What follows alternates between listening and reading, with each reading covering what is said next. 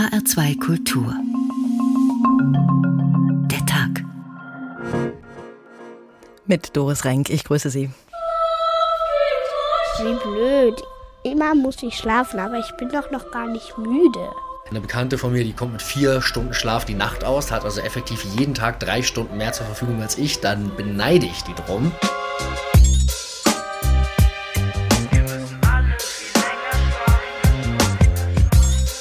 Schlafen ist so langweilig. Ich würde so gerne ein Abenteuer erleben. Der Schlaf gilt als unproduktive Zeit und soll deshalb möglichst minimiert werden. Also wenn ich ein Talent gerne hätte, dann wäre es definitiv innerhalb von ein paar Minuten einschlafen zu können, weil ich leider jemand bin, der sich ewig lange darum wälzen kann. Die Leute wollen wenig schlafen und vielleicht trotzdem sich sehr gut fühlen. Die Nacht ist nicht allein zum Schlafen da. Die Nacht ist da, das was geschieht. Es gibt ein großes Bedürfnis nach einem guten Schlaf. Wir wollen ja alle am nächsten Tag fit, leistungsfähig, konzentriert, voll powern arbeiten können. Und lacht und lebt den schönsten Augenblick. Die Nacht, die man in einem Rausch verbracht, bedeutet Seligkeit und Glück. Mehr als 16 Stunden Tageslicht. Am 21. Juni ist der längste Tag des Jahres, Sommersonnenwende. Da bleibt nicht viel von der Nacht. Und wer will sich schon schlafen legen, wenn es draußen noch hell und warm ist? Schlaf hat in unserer Gesellschaft merkwürdigerweise keinen großen Stellenwert, auch wenn wir uns oft gegenseitig fragen, ob wir denn gut geschlafen haben. Wir geben auch viel Geld aus für gute Matratzen und Einschlafmittelchen, bezeichnen aber Menschen, die wenig auf die Reihe kriegen, als Schlafmützen. Wer wenig schläft und viel arbeitet, der genießt großes Ansehen. Nach dem Motto, das Leben ist zu kurz, als dass man es halb verschlafen sollte. Aber können wir wirklich hellwach sein, ohne ausreichend geschlafen zu haben? Lange Tage, kurze Nächte, der Schlaf in der Sommerpause, so haben wir heute getitelt. Heute ist der Tag des Schlafes in Deutschland und es gibt noch einen weiteren Tag, der der großen Bedeutung des Schlafes für unser Leben Raum geben will, der Welttag des Schlafes. Der fiel in diesem Jahr auf den 13. März und stand unter dem Motto Guter Schlaf, gesunder Geist, glückliche Welt. Oh, Darf es ein bisschen mehr sein? Klar, wer schläft, sündigt nicht, bedroht niemanden und geht auch den Mitmenschen nicht auf die Nerven. Es wird aber zu wenig geschlafen. Laut Statistik schläft rund die Hälfte der Weltbevölkerung nicht genug. Wir begeben uns also auf die Spur des Schlafes, diesem so besonderen und für uns lebensnotwendigen Zustand. Wir beginnen literarisch und das geht über das Buch als Einschlafhilfe deutlich hinaus. Wie begegnet uns der Schlaf eigentlich in der Literatur?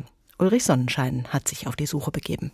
Schlafbücher müsste es geben, von zähflüssigem Stil, mit schwer zu kauenden Worten, Fingerlangen, die sich am Ende in unverständliche Silbenkringel aufdrieseln, Konsonantennarreteien oder höchstens mal ein dunkler Vokal auf U. Bücher gegen Gedanken. So schrieb Arno Schmidt in seiner kleinen Erzählung Was soll ich tun? Darin beklagte er die Macht der beschreibenden Texte, die den Leser quasi zwingen, sich zu identifizieren und genauso böse zu schauen wie der Held. Der Schlaf dagegen ist das Motiv der Unschuld im Unbewussten. Wer schläft, sündigt nicht, heißt es, und der Traum ist dann das Gegenteil der wirklichen Welt. Schlaf ist für die Literatur immer dann ein Thema, wenn sich Träume im Kontrast zur Wirklichkeit sinnbildlich darstellen wenn Fantasie und Allegorie Hand in Hand gehen und mit dem wirren Bild des oftmals Unverständlichen die Vernunft konterkariert wird. Traum ist nicht nur in Schnitzlers Traumnovelle ein Mittel, den Trieb als psychologisch mächtiges Instrument darzustellen, Träume haben fast immer einen versteckten sexuellen Subtext. Der Schlaf ist oft symbolisch in der Literatur. In Robert Schneiders Schlafes Bruder ist der Tod durch Schlafentzug ein Mittel, sich von der ungerechten Welt zu lösen. In Hermann Brochs Schlafwandlern ist er Sinnbild für den orientierungslos gewordenen Menschen, der in die Totalität der Naziherrschaft hineinwandelt und allen Eltern, die nichts sehnlicher wünschen als den ruhebringenden Schlaf des Nachwuchses, sei Adam Mansbachs Kinderbuch für Erwachsene Verdammte Scheiße, schlaf ein empfohlen. Mansbach hat zwar auch keine Lösung für das Einschlafproblem, hilft jedoch bei der Abfuhr sich anstauender Ungeduld. Doch zurück zu Arno Schmidts Wunsch nach Schlafbüchern. Natürlich gibt es die längst und eines der wichtigsten Exemplare der Weltliteratur, kannte Schmidt gut. Als er sich daran machte, Finnegans Wake von James Joyce zu übersetzen, musste er jedoch feststellen, dass er, bliebe er dabei, kein eigenes Werk mehr schreiben würde. Schmidts maximale vier Stunden Schlaf pro Nacht einmal vorausgesetzt. An den Schluss seines Ulysses hatte Joyce den Monolog der Molly Bloom gesetzt. Einen Bewusstseinsstrom ohne Zeichensetzung und logische Konsequenz, eine Reihe von aufblitzenden Gedanken und Erinnerungen und dem sich somnambul wiederholenden Ja-Wort der untreuen verheirateten Frau. Am Ende dieses Monologs versenkt sich auch das Buch in einen tiefen, erschöpften Schlaf.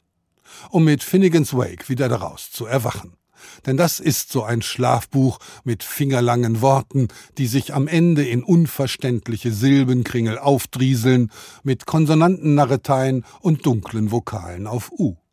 Finnegans Wake ist ein Buch, das sich zwar Totenwache nennt, aber von nichts anderem bestimmt wird als dem unruhigen, niemals zielgerichteten Schlaf der Sprache, dem wilden Traum von Kneipenwirt Humphrey Chimpton Earwicker, Shem und Sean und all den anderen Schlafwandlern. Es ist ein Buch an den Grenzen der Darstellbarkeit. Wie den Schlaf selbst wird man es gänzlich nie verstehen. Wir versuchen, den Schlaf ein bisschen besser zu verstehen.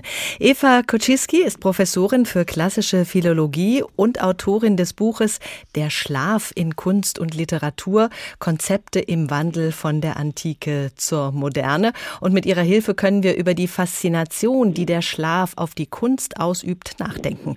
Sie hat sich damit befasst, wie man schon in der Antike über den Schlaf nachgedacht hat.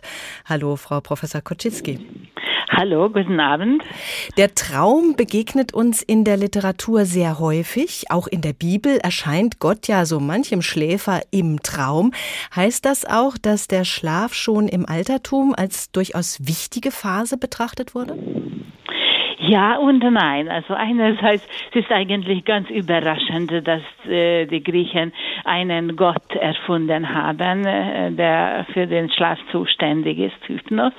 Äh, obwohl eben zu jener Zeit, zu Homers und äh, Hesios Zeit, äh, der Schlaf äh, keinen guten Ruf hatte. Äh, erst mit den Mysterienreligionen beginnt der Schlaf äh, eine ganz wichtige Rolle im Griechentum zu spielen. Und zwar auch äh, wegen der Heilpraktiken, zum Beispiel in den äh, Asklepios-Heiligtümern. Also das äh, war auch im Schlaf äh, gemacht, mhm. also nicht in Narkose, sondern einfach in einem äh, normalen Schlaf im Tempel. Und auch äh, wegen natürlich äh, der Poesie, äh, nämlich die Liebesthematik hat immer schon einen klaren Bezug äh, zum Schlaf gehabt, zum Beispiel die Beobachtung der äh, schönen Geliebte, die schläft. Das ist ja ein Topos der Literatur äh, eigentlich von der Antike an, also besonders äh, von der römischen Literatur an bis heute. Ja, auf diese Schönheit des Schlafes kommen wir gleich noch zu sprechen. Bleiben wir noch mal kurz bei der Gottheit des Schlafes bei den Griechen. Welche Aufgaben hatte dieser Schlafgott genau? Ja, er hatte ungeheure Macht. Er konnte äh, sowohl die Sterblichen, aber auch die Unsterblichen, die Götter, äh, in Schlaf versetzen. Er besaß einen Schlaftrunk und goss es aus und dann kam der Schlaf. Und er war ein fürchterlicher Gott, weil ein, sein Zwillingsbruder, Zwillingsbruder, äh, eigentlich der Tod war, Thanatos, ja. Und seit eben dieser mythologischen Verwandtschaft sagt man auch heute über den Schlaf dass es Schlafes Bruder sei, ja, mhm. nämlich über den Tod, ja.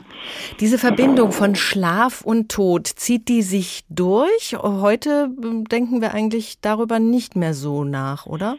Äh, nein, also äh, eigentlich äh, schon in der hellenistischen Zeit ist diese Metapher äh, zum Teil in den Hintergrund gesetzt worden, äh, weil eigentlich auch schon in der griechischen Philosophie, zum Beispiel bei den Peripathetikern, auch die Idee aufkam, dass die Seele eine ungeheure Aktivität im Schlaf zeigt. Und zwar nicht nur wegen des Traumes, was noch ganz einleuchtend ist, sondern auch wenn man nicht träumt. Äh, sie haben die Vorstellung gehabt, äh, dass eigentlich äh, die Seele aus dem Körper raustrete und so eine kosmische Wanderung mache. Und das ist auch eine Parallele zu anderen Völkern, die Visionen oder Erleuchtungen im Schlafzustand vorstellen. Mhm. Wie kommt es dann eigentlich zum schlechten Ansehen des Schlafes als so wirklich unproduktive Zeit, gerade im Protestantismus? Ja, das, ist, hat, natürlich, das hat natürlich schon äh, lange Wurzeln schon bei Plato. Also diese Vorstellung, was auch Plutarch sehr markant formulierte, dass äh, der Mensch, wenn er schläft, äh, lebt für sich selbst, er zieht sich in seine Privatsphäre zurück und, und das ist dann ein Nachteil äh, für die Gesellschaft. Ja? Also da hat der, die Gesellschaft keinen Nutzen von seiner Arbeit, von seiner äh, sein Engagement und so weiter und so weiter. Und, die, und im Protestantismus auch diese Ethik der Arbeit und auch der äh, äh, äh, die Vorstellung, dass man ständig eigentlich für die Gesellschaft verantwortlich sein muss, das, das ist dann die Grundlage dafür, dass eigentlich mit dem Schläfer eigentlich der Tauge nichts ja. verkoppelt wurde. Die Schlafmütze, die ich schon erwähnt hatte. Wer schläft, hat ja meistens recht entspannte Gesichtszüge, es sei denn, da spiegelt sich gerade ein schlechter Traum. Wie geht die Kunst mit der Schönheit des Schlafenden um? Ja, also das ist äh, immer schon, also in der Antike schöne Frauen schlafen, die Nymphen, äh, auch die Mänaden und äh, sie haben eine äh, ungeheure erotische Attraktivität mit dieser Schönheit, mit dieser Ruhe, ja. Und da kommen die Silenen und die Satiren und äh, nutzen es aus. Und diese Motivik äh, bis zu äh, Böckmann äh, äh, geht weiter. Also kann man sagen, dass äh, die ganze Kunstgeschichte auch in der von der auch in der Renaissance, aber wie gesagt bis zum Symbolismus ist das ein Thema. Zum Beispiel die schöne Geliebte, die schlafende beobachtet und äh, auch erotisch angenähert wird. Mhm. Äh, bei den Männern ist es eine schwierigere Frage. Wir haben einen Mythos, den Endymion-Mythos, in dem äh, der schöne Jüngling von der Göttin Selene, der Mondgöttin, in einen ewigen Schlaf gesetzt wird, damit äh, sie ihn in seiner Schönheit und in seiner Ruhe immer genießen, beobachten und auch liebkosen kann. Aha. Aber Endymion war selten äh, dargestellt, eher nur in der, Grabes, in der Gräbersymbolik äh, äh, kam es vor, weil dann natürlich dieser Schlaf als eine Metapher für den Tod äh, mhm. gedacht wurde. Äh, aber ansonsten nicht, weil ein Mann schläft nicht. Ja, ja? und man muss ja auch. Es kann nicht passiv sein. Ja, es muss ja auch, äh, also dieser Jüngling muss ja hellwach sein, er muss ja die schöne Prinzessin aus dem Schlaf wach küssen. Ja, ja, so ist es. Hat sich denn die Schlaflosigkeit in der Literatur auch irgendwie niedergeschlagen? Ja, äh, das ist, hat auch eine lange Geschichte, aber eben in der äh, Gegenwartsliteratur. Mhm. Äh, in der Antike noch nicht. Ja, ja, findet man dieses Thema äh, immer häufiger. Und zwar, weil wir auch eine schlaflose Gesellschaft geworden sind. Und äh, viele Autoren sind der Ansicht, dass eigentlich unser Leben aus dem äh, normalen Rhythmus herausgerückt ist und einfach wir finden nicht mehr den den äh, natürlichen Rhythmus im mhm. Leben und das hat auch äh, seelische äh, Konsequenzen. Vielen und Dank, Professor Eva Kuczynski, für diese Einblicke in den Schlaf auch in der Antike. Wir haben für diese Sendung am längsten Tag des Jahres mehrere Gedichte ausgewählt, in denen es um den Schlaf geht. Das erste stammt von Kurt Tucholsky und heißt Sie schläft. Morgens vom letzten Schlaf ein Stück. Nimm mich ein bisschen mit. Auf deinem Traumboot zu gleiten ist Glück. Die Zeituhr geht ihren harten Schritt. Pick, pack. Sie schläft mit ihm, ist ein gutes Wort.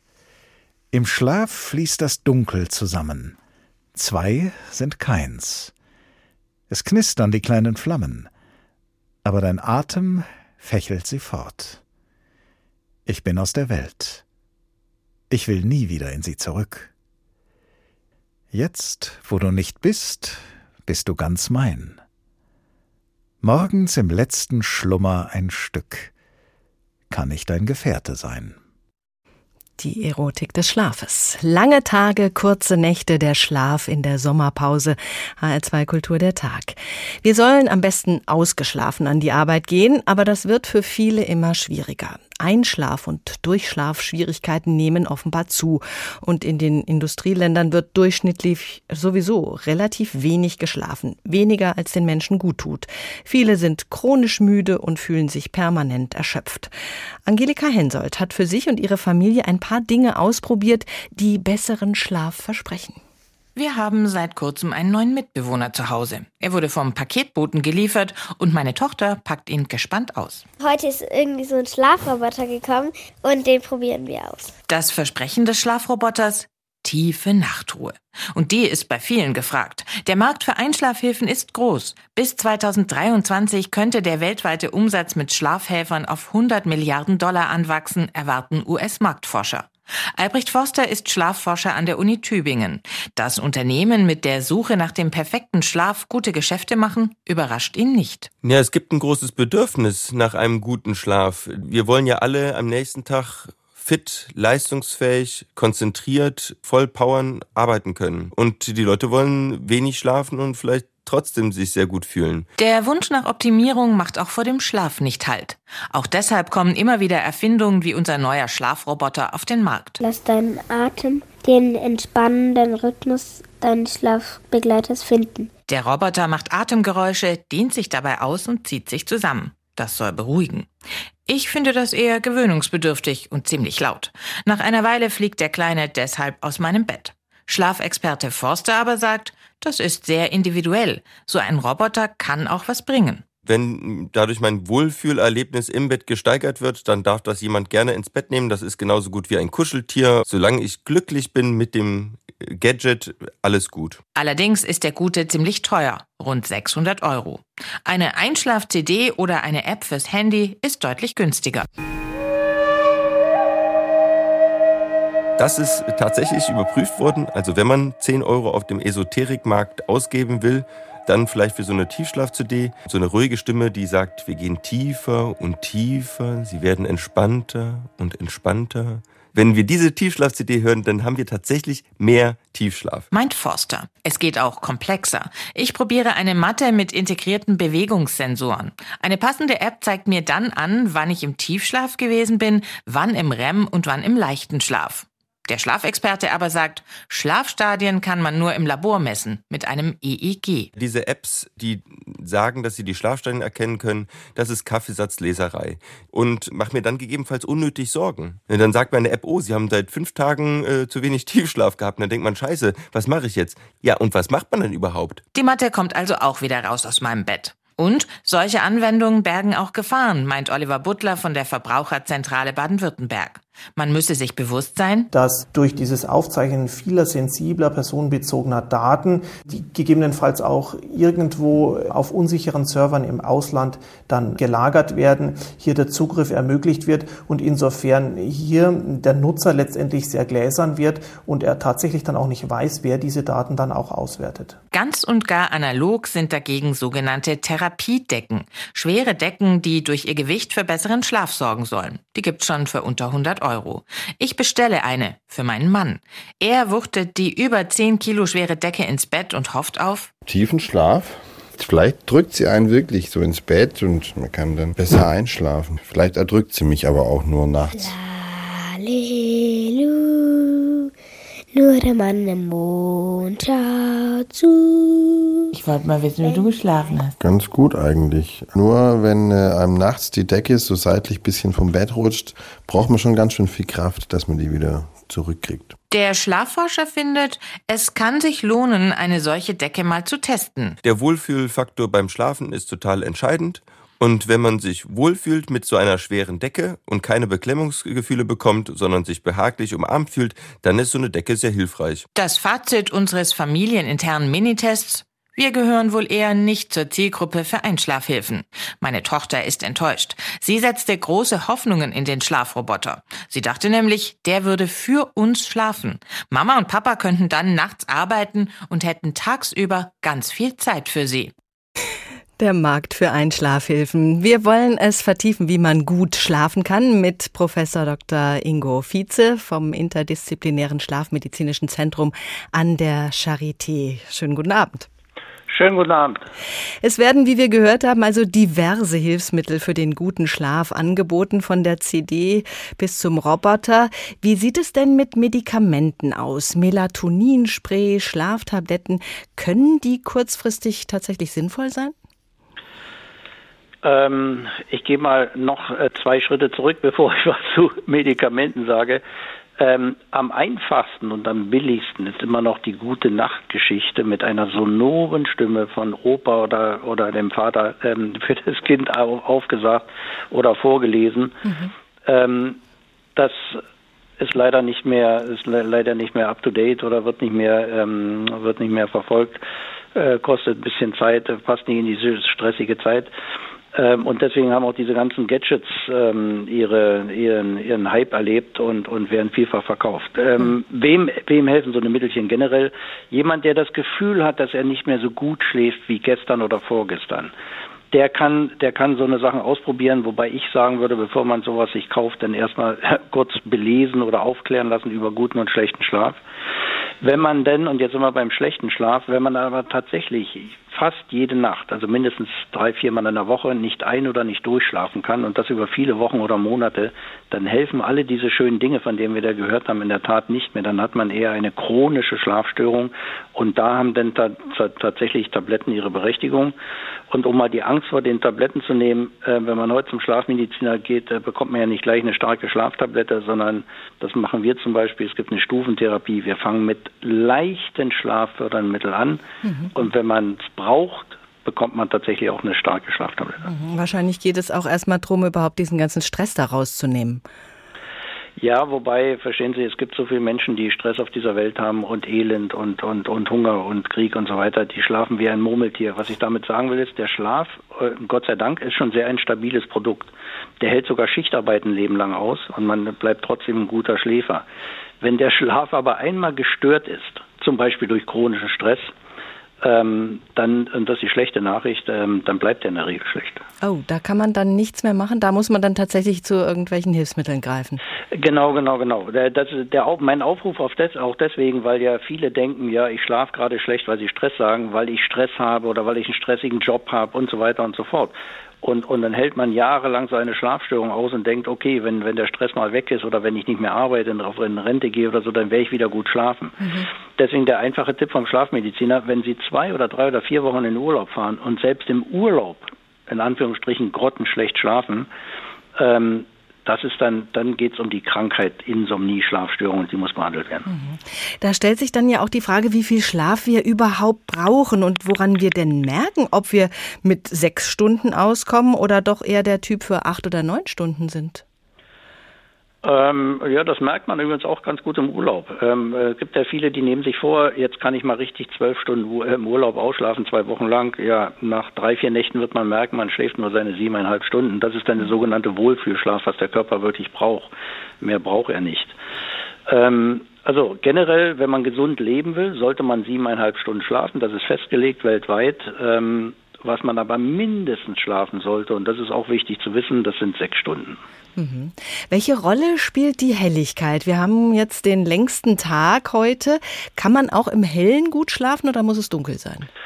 Der begnadete Schläfer unter den Zuhörern jetzt, der sagt sich, ob Helligkeit, ob harte Matratze, ob laut draußen oder nebenan jemand schnarcht, stört mich nicht, ich kann überall schlafen. Der sensible oder schlechte Schläfer, der wird natürlich tunlichst die ähm, Gardinen zuziehen und dunkel schlafen wollen. Ja, klar, Helligkeit ist für viele sensible und schlechte Schläfer ein Schlafkiller. Vielen Dank, Professor Ingo Vize vom Interdisziplinären Schlafmedizinischen Zentrum an der Charité. Wir sprechen nachher noch über die Rätsel, die uns der Schlaf noch immer aufgibt.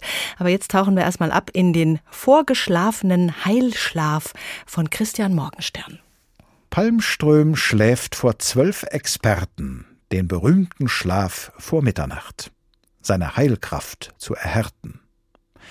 Als er, da es zwölf erwacht, sind die zwölf Experten sämtlich müde. Er allein ist frisch wie eine junge Rüde.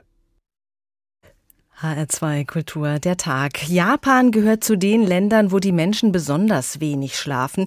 Nicht, weil sie weniger Schlaf bräuchten, sondern vor allem, weil die Arbeitszeiten und die langen Wege zur Arbeit vielen kaum mehr Zeit im Bett lassen als maximal sechs Stunden. Dafür ist es gesellschaftlich aber durchaus anerkannt, in Japan zwischendurch ein Nickerchen zu machen. Unsere Korrespondentin in Japan, Katrin Erdmann, hat ein Beispiel für uns.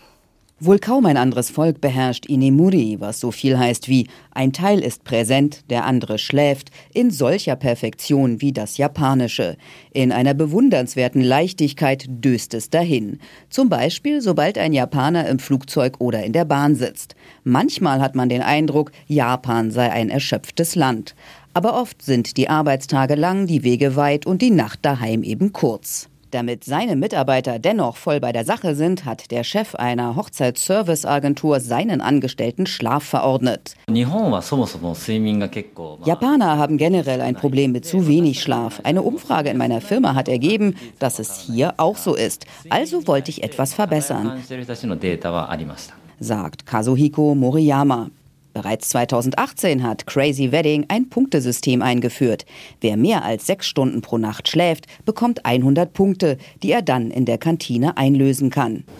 Ich denke, in anderen Firmen hält man uns für etwas verrückt. Deswegen heißen wir ja auch Crazy. Mehr zu schlafen ist allerdings keine Pflicht. Die Resonanz in der Belegschaft sei jedoch positiv. Etwa jeder Zweite sammle Schlafpunkte. Kontrolliert wird der Schlaf der Teilnehmenden übrigens über eine App. Wer ein notorischer Kurzschläfer ist, kann ein ärztliches Attest bringen, um zu vermeiden, dass er oder sie im Gruppendruckland Japan von Kollegen schief angeguckt wird. Mit ihrem Angebot liegt die Hochzeitsfirma in gewisser Weise auf Regierungslinie.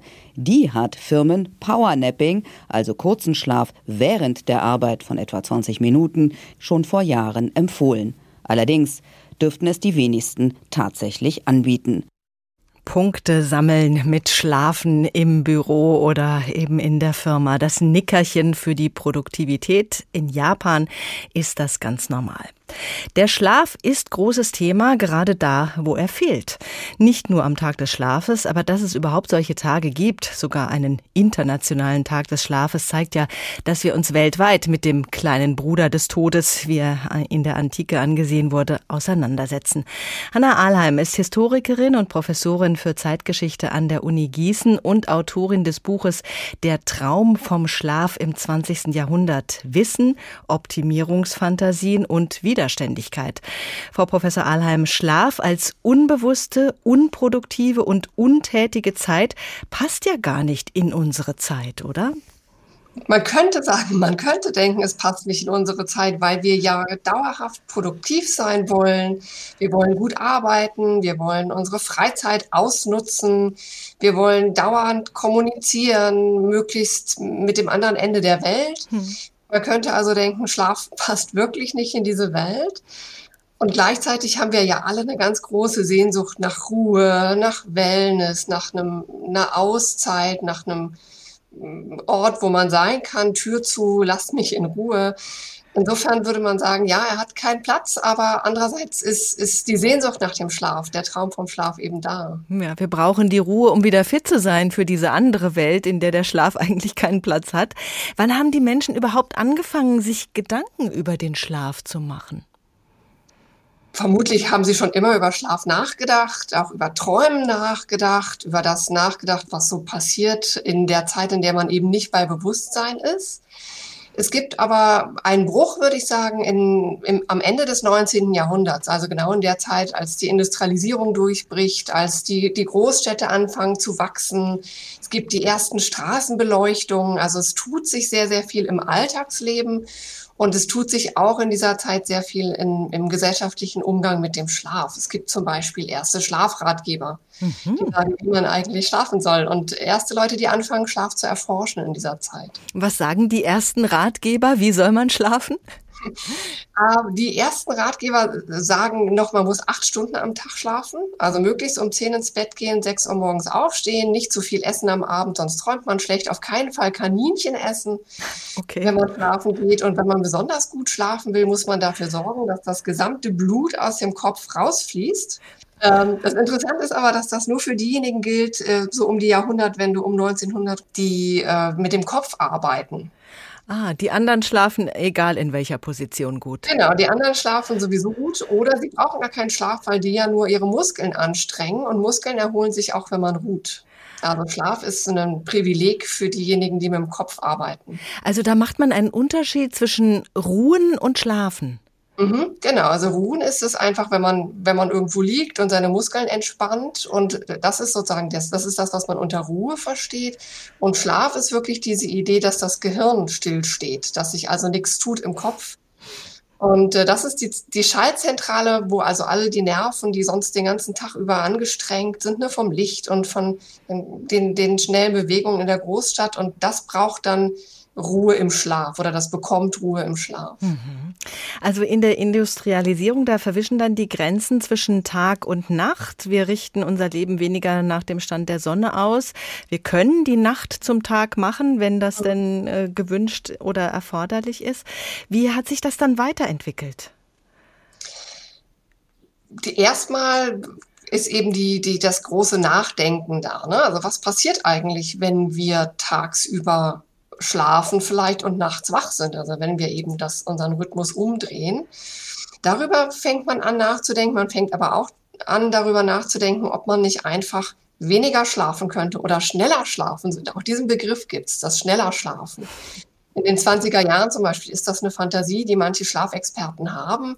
Könnten wir nicht viel besser arbeiten, viel besser leben und viel produktiver sein, wenn wir einfach unseren die nennen das unseren Luxusschlaf von acht Stunden, reduzieren auf den notwendigen Schlaf von vier Stunden. Mhm. Und in den USA machen die zum Beispiel ein Experiment, eine Gruppe von Studierenden, die, die bleiben wach und versuchen trotzdem noch Aufgaben zu lösen. Und die kommen also auch zu dem Schluss, naja, wenn man seine Schlafarbeit schneller erledigt, wenn man schneller schläft, dann braucht man nur vier Stunden. Also der Schlaf wird dann auch als Arbeitsphase tatsächlich gesehen. Schnell schlafen, äh, das äh, hinter sich bringen, das klingt nach Arbeit. Ja, also es gibt wirklich auch den Begriff der Schlafarbeit, zumindest in einem Text habe ich den gefunden. Ähm, und wenn wir also unsere Schlafarbeit besser erledigen, also tiefer schlafen und diesen ganzen lästigen Halbschlaf vor allem am Morgen weglassen, dann äh, genau, dann, dann arbeiten wir ordentlich, äh, haben wir ordentlich produktive Schlafarbeit geleistet. Dann haben wir die großen Kriege im 20. Jahrhundert. Welche Auswirkungen hatten die auf die Schlafforschung? Kriege sind die Zeit, in der die Gesellschaft merkt, wie wichtig Schlaf ist. Zum einen für die Soldaten an der Front. Die dürfen natürlich in gewissen Situationen nicht verschlafen sein und müssen konzentriert sein, wach sein. Zum anderen aber auch in der Kriegsindustrie. Also das sind die Zeiten, in denen die Industrie wirklich 24 Stunden am Tag läuft, um Kriegsgerät zu produzieren. Mhm. Und ich würde sagen, dass vor allem der Zweite Weltkrieg wichtig ist, weil hier vor allem die amerikanische Militärpsychiatrie anfängt darüber nachzudenken, das oder die, die denken darüber nach, die merken aber auch, ihre Soldaten werden krank, wenn sie nicht genug Schlaf bekommen. Und sie kommen krank von der Front und können nicht mehr schlafen. Und daran gehen die tatsächlich kaputt. Mhm.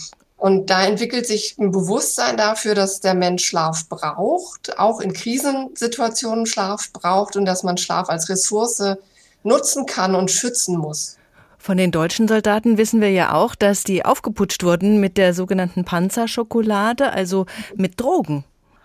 Ja, natürlich. Das Aufputschmittel gehörte damals, gehört so viel ich weiß immer noch, in, in jeden Rucksack im Krieg. Die, die Deutschen haben angeblich auf Pille gekämpft. Also wie weit das stimmt oder wie weit das nicht auch tatsächlich ein Mythos ist, ähm, da ist sich die Forschung nicht so einig. Aber es gab zumindest diese Pille, die, die Wachmacherpille, Pervitinpille. Das ist letztendlich das, was wir heute als Crystal Meth kennen. Also eine, wirklich eine, eine Droge.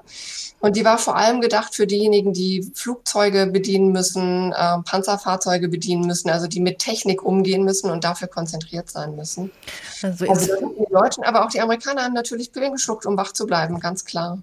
Heute wissen wir, es ist sinnvoll, gut zu schlafen. Wir müssen was tun dafür oder wollen das auch. Viele leiden inzwischen auch unter Schlaflosigkeit. Das ist zu einem großen Thema geworden, auch wenn man an den Schaufenstern der Apotheken vorbeiläuft. Schlafmittel, Einschlaf Einschlafhilfen, das scheint gerade zu boomen. Ja, also für mich ist es ganz erstaunlich, als ich angefangen habe mit dem Projekt, das war schon lange her, 2008, 2009, da hatte ich das Gefühl, keiner redet über Schlaf. Und seitdem passiert unglaublich viel und das Interesse wächst auch. Jetzt könnte man fast sagen, es ist vielleicht genauso wie vor 100 Jahren eine Zeit, in der viel Unsicherheit herrscht, neue Techniken, neue Technologien. Wir haben jetzt dauerhafte Erreichbarkeit, wir haben das Internet, wir haben ganz neue Form von Kommunikation, wir können uns schneller durch die Welt bewegen. Vielleicht ist das eine Situation, in der tatsächlich Unsicherheit entsteht und dadurch auch einen eine Unsicherheit damit, wie man mit diesen unproduktiven Zeiten umgehen kann. Ne? Und gleichzeitig auch diese, diese Sehnsucht stärker wird, sich, sich diese Zeit zu bewahren und äh, für sich auch zu schützen. Es gibt einen amerikanischen Kulturwissenschaftler, der, der hat mal gesagt, unser Schlaf ist die letzte Bastion gegen den Kapitalismus. Die, also der letzte Rückzugsort, an dem wir noch sein können. Dieser Rückzugsort wird uns auch weiterhin beschäftigen. Vielen Dank, Frau Professor Ahlheim. Ja, sehr gerne. Vielen Dank an Sie. 1824 bis 1896 hat der deutsche Schriftsteller Otto Roquette gelebt. Sein Grab findet man auf dem alten Friedhof von Darmstadt. Und von ihm stammt das folgende Gedicht, das wir ausgewählt haben. Es hat keinen Titel. O Schlaf, warum mit vollen Händen nahst du dich holder Jugend nur?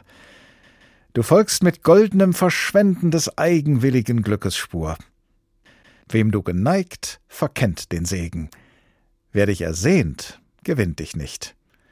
Nur der Verlust ist das Gewicht des Lebensschätze recht zu wägen. Lange Tage, kurze Nächte, der Schlaf in der Sommerpause, so haben wir heute den Tag überschrieben. Es gibt nicht wenige Menschen, die besonders gut einschlafen können, wenn der Fernseher läuft oder im dunklen Kino wenn der Film nicht so wirklich spannend oder amüsant ist. Im Film selbst sehen wir eher selten jemanden beim Schlafen zu. Das hat Ulrich Sonnenschein dazu gebracht, genauer hinzugucken. Anders als bei Malern und Bildhauern, auf die Bildnisse von Schlafenden schon immer eine hohe Faszination ausübten, ist Schlaf im Film äußerst unattraktiv. Das bewegte Bild setzt auf Abwechslung, das unschuldig schlafende, vornehmlich weibliche Wesen aus der bildenden Kunst jedoch verändert sich nicht und wird somit langweilig. Denn wenn ein Mensch schläft, passiert im äußeren Abbild nichts. Witness the power of dreams with six hours of real REM action in Andy Warhols Sleep. In seinem ersten Film Sleep aus dem Jahre 1963 ging es Andy Warhol genau darum. Er wollte Spannung vermeiden und Wirklichkeit abbilden. Dazu zeigte er den schlafenden Beatpoeten John Giorno über sechs Stunden lang und ich kenne niemanden, der diesen Film je zur Gänze gesehen hat. Das war bei dem sechs Jahre später entstandenen Blue Movie schon anders. Da zeigte er zwei Menschen beim Beischlaf und erst zum Schluss kam es zum Sex. Hier taten zwei Menschen realistisch das, was in anderen Filmen aus der Zeit nur vorgetäuscht wurde. Der erotische Moment ist es, auf den die Betrachter warteten, lange Gespräche und langsames Entkleiden erduldeten. Und waren dann verwundert, wie unspektakulär Sex sein kann. Doch zwischen Schlaf und Beischlaf liegt die unerschöpfliche Welt des Traumes. Da setzt der Film an, denn hier wird ihm eine ganze Welt der visuellen Möglichkeiten eröffnet. Hier kann er zeigen, was er kann. Christopher Nolans Inception zum Beispiel macht die Welt des Traumes zur ersten Wirklichkeit. Wir erschaffen die Welt des Traumes. Wir bringen die Testperson in den Traum hinein. Und sie füllt ihn mit ihren Geheimnissen. Und Sie brechen ein und stehlen sie. Naja, es ist streng genommen nicht ganz legal. Während man träumt, fühlt sich alles real an. Dass irgendwas merkwürdig war, erkennen wir erst, wenn wir wieder aufgewacht sind. Der Traum stürzt ein. Ich hab's unter Kontrolle. Schlaf, Schlafentzug und unbewusste Wachzustände haben Regisseur Christopher Nolan schon immer fasziniert. In Memento verfolgt er einen Menschen, der, immer wenn er erwacht, alles vergessen hat, was zuvor passierte. In Insomnia einen schlafgestörten, halluzinierenden Kommissar, der zur Zeit der Mitternachtssonne einen Triebtäter aufspüren muss, und in den Batman-Filmen eine Fantasy-Figur der Nacht.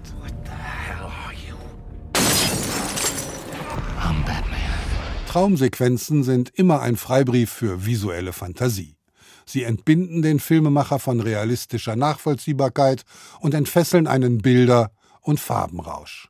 In fast allen Filmen, die psychische Notlagen oder Krankheiten thematisieren, gibt es solche Sequenzen, und nur in wenigen wie Roman Polanskis Rosemary's Baby wird die Wahrnehmung umgekehrt. Hier ist der Traum, in dem Rosemary vom Teufel geschwängert wird, erschreckende Wirklichkeit.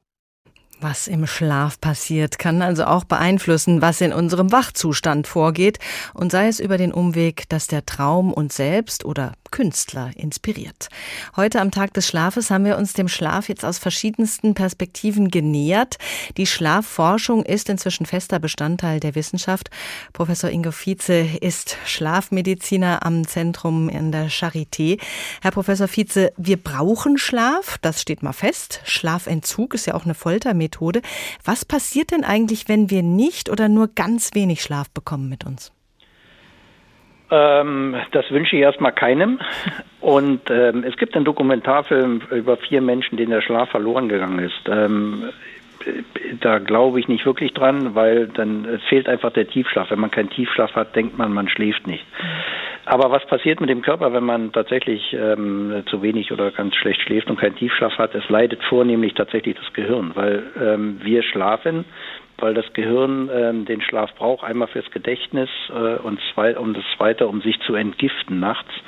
Viele Abbauprodukte werden dort ausgeschwemmt, ähm, nur zwei zu nennen, Beta, Amyloid und Tau, das sind so die zwei Alzheimer-Eiweiße.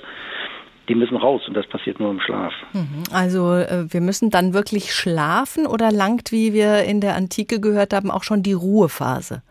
Die Ruhephase reicht leider nicht. Ein mhm. ganz einfaches Beispiel, gerade für Älteren wichtig ähm, Ältere, die nachts nur vier oder sechs Stunden schlafen, denken, macht vielleicht, macht ja nichts, kann, kann ich mittags den Schlaf mit einem Mittagsschlaf nachholen.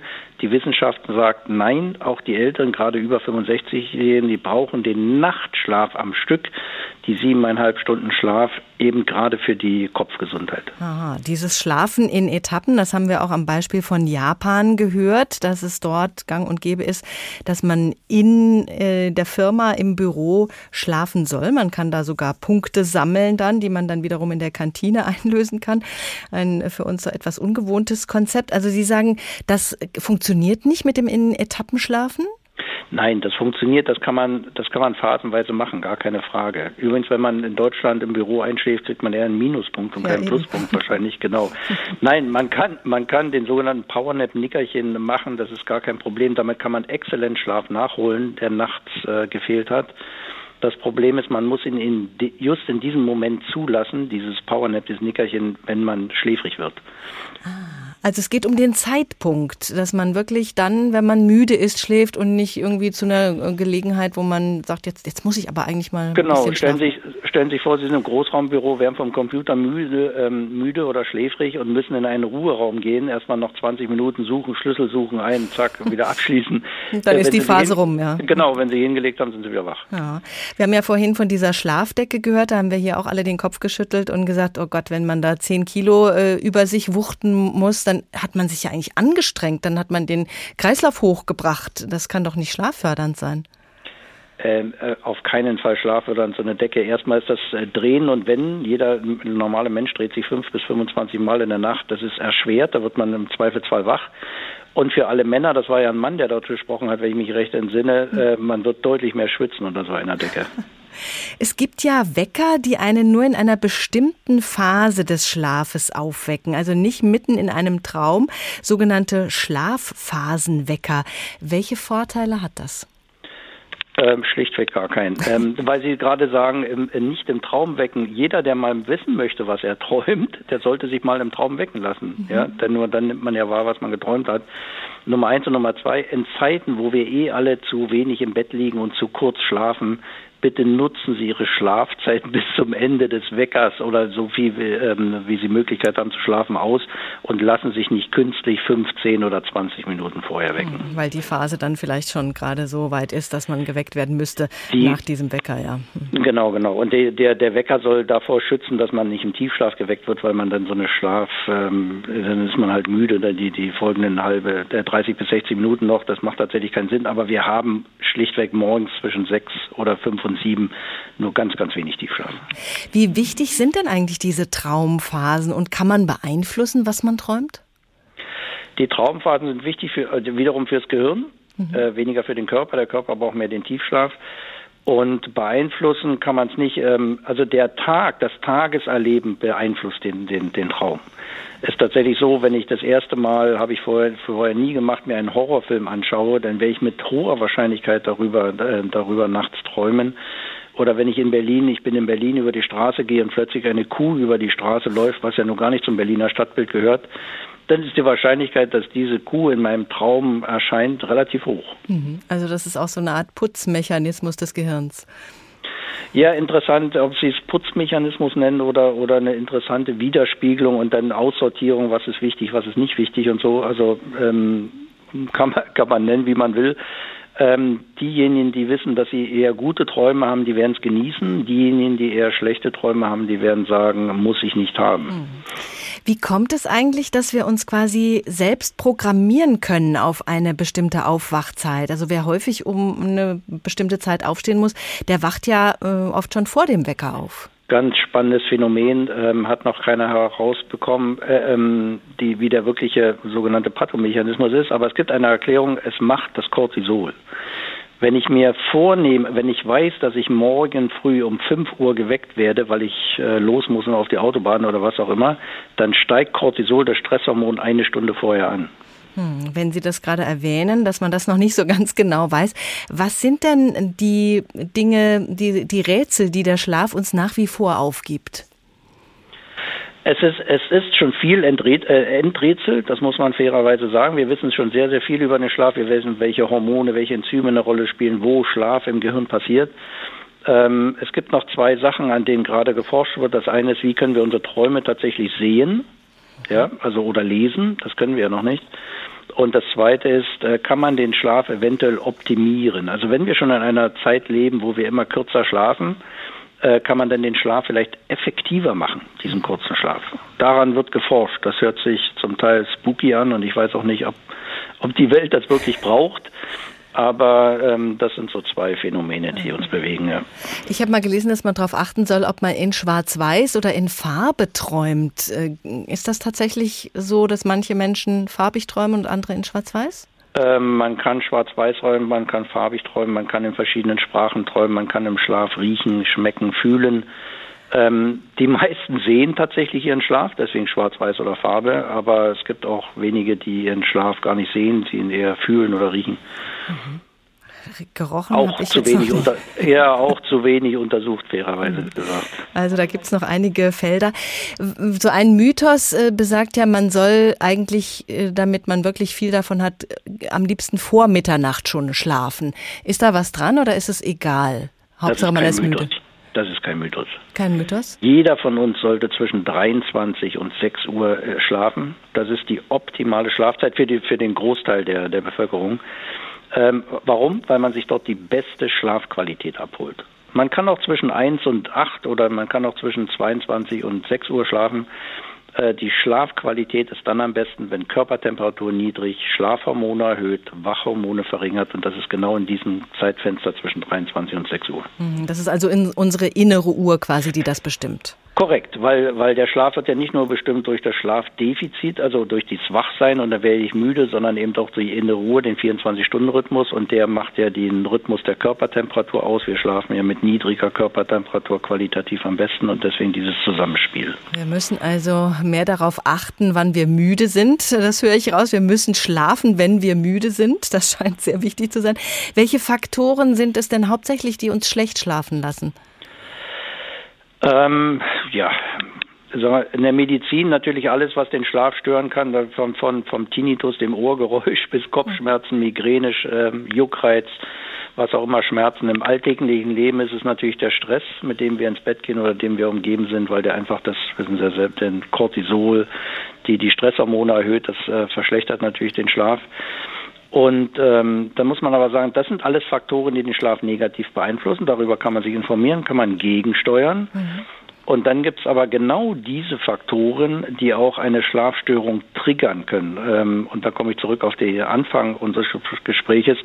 Wenn wenn, wenn solche Faktoren wie zum Beispiel Stress eine Schlafstörung triggern und sie denn da ist und über Wochen und Monate nicht mehr weggeht, ähm, dann ist man tatsächlich eher in einer, in einer Erkrankung, in einer Insomnie, einer Schlafstörung als nur dem schlechten Schlaf, über den wir gerade gesprochen haben. Und dann muss man sich Hilfe holen. Wenden wir es zum Schluss positiv. Was ist Ihr bester Tipp für einen erholsamen Schlaf?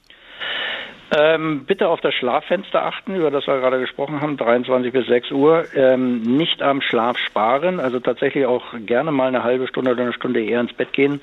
Und als letztes bitte genau dann sich hinlegen und ins Bett gehen, wenn man müde ist. Und nicht, weil es 23 Uhr ist und ich muss jetzt ins Bett, weil ich morgens ähm, aufstehen muss. Man schläft dann am besten ein, wenn man das sogenannte Müdigkeitsfenster erwischt. Müde werden, ab ins Bett und dann kann man auch einschlafen. Vielen Dank, Professor Ingo Vize.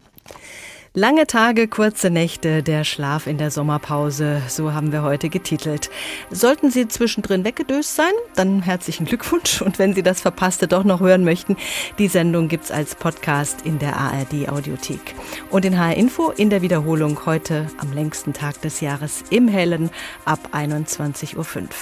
Mein Name ist Doris Renk und jetzt hören wir das, was wir tun müssen. Wir müssen alle viel länger schlafen.